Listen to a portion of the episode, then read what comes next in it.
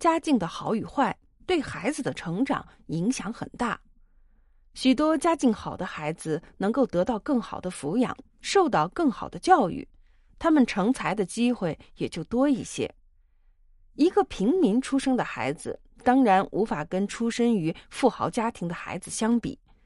首先，他们获得机会的条件就不同。但是我们不能否认，古今许多名人都是出身不好或者是不太好的人。黑尔就是这样的一个人。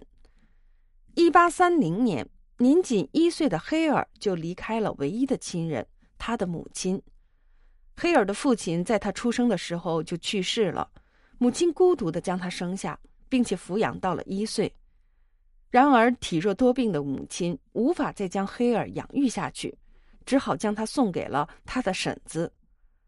黑尔的婶子无法生育，对送来的黑尔也格外的关心。他把黑尔当作亲生的儿子一样来抚养，尽自己最大的努力，让黑尔受到最好的教育。最终，黑尔成功的考入了牛津大学，并以优异的成绩毕业。随后，他开始自己独立的创作。经过了十几年的努力，他成为维多利亚时期的名人。后来，黑尔的继母，也就是他的婶子，把身世告诉了他。一八三零年。黑尔的婶子刚从火车上下来，就看到黑尔的母亲抱着他在哭。随后，黑尔被送到了婶子的怀里，接着被婶子抱到了英格兰中部的牛津。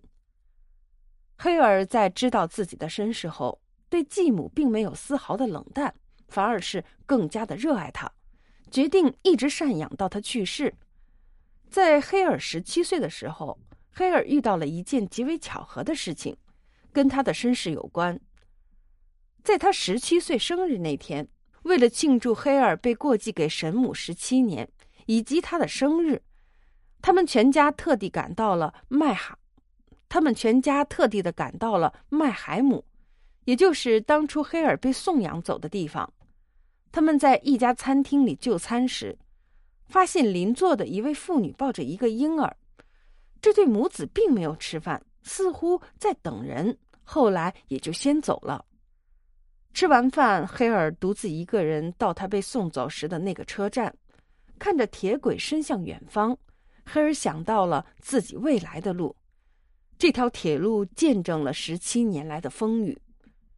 就在这时，黑尔看到了刚才在餐厅里偶遇的妇人，他依然抱着婴儿，不过不同的是，黑尔看到这位妇人正失声痛哭。出于同情，黑尔走上前去，询问他何故哭泣。